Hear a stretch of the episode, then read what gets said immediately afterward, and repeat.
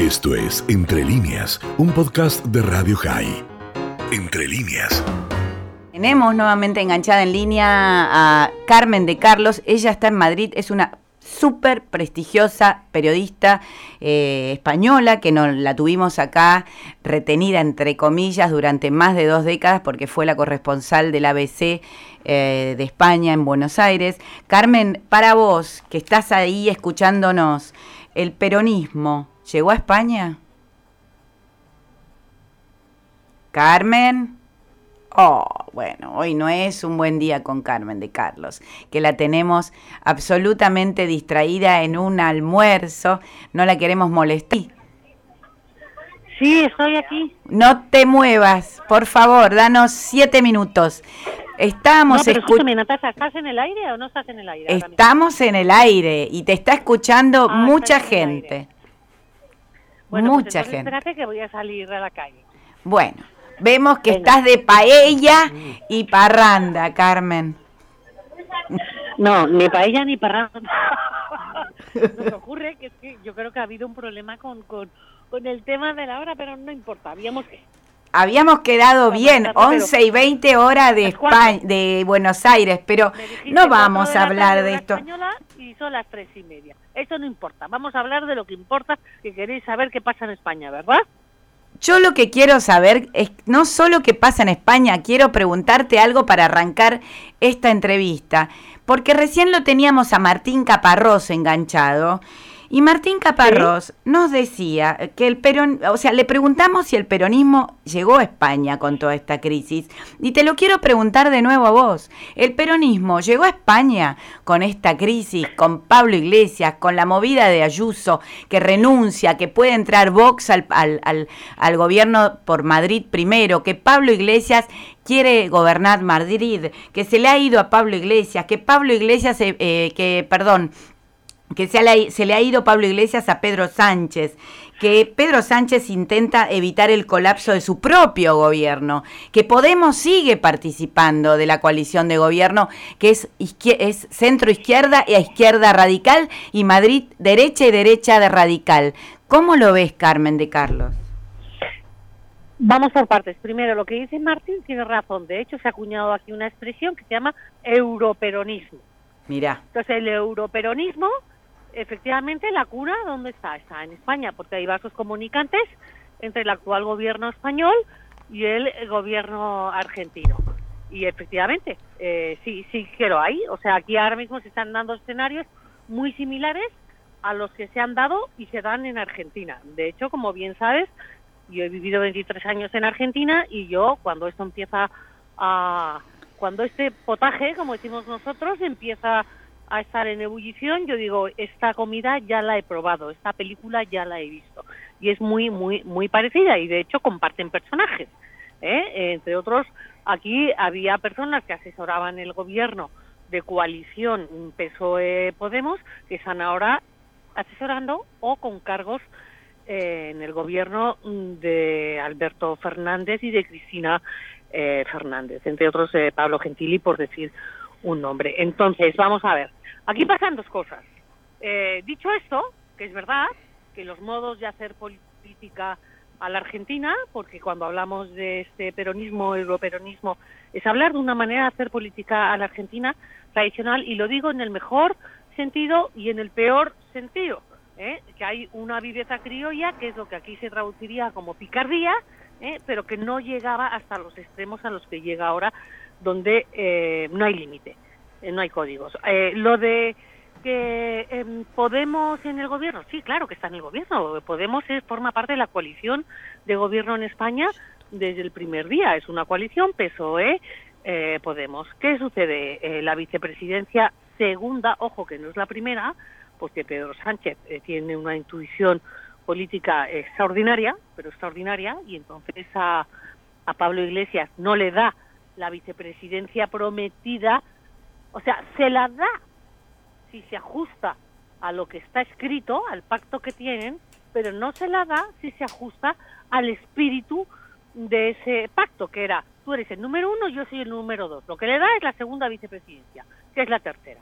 ¿Qué es lo que ocurre? Que a partir de ahí las es una coalición un poquito casi, casi, casi antinatura en algunas cosas que son determinantes, teniendo en cuenta que España forma parte de la Unión Europea y que no es libre para hacer la política económica que se le antoje, que esto es muy importante, o sea, eh, la salvación de España está en Bruselas y la condena también está en Bruselas en el sentido de que, bueno, es tu camisa de fuerza, ¿no?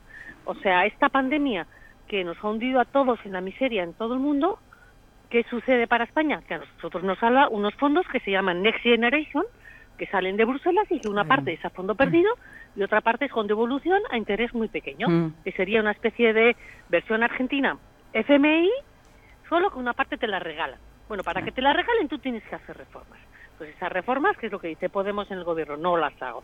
Bueno, por resumir y no extenderme más en la cuenta a, la secuencia de preguntas que me has hecho, Natasha. Sí. Implosiona Pablo Iglesias, ¿por qué? Porque se da cuenta que es un cero a la izquierda en el gobierno, que realmente lo que es es un agitador, que funciona bien en la calle y que además es un hombre que traiciona de algún modo sus propios eh, principios, porque acordaos que esto sale del movimiento de los indignados.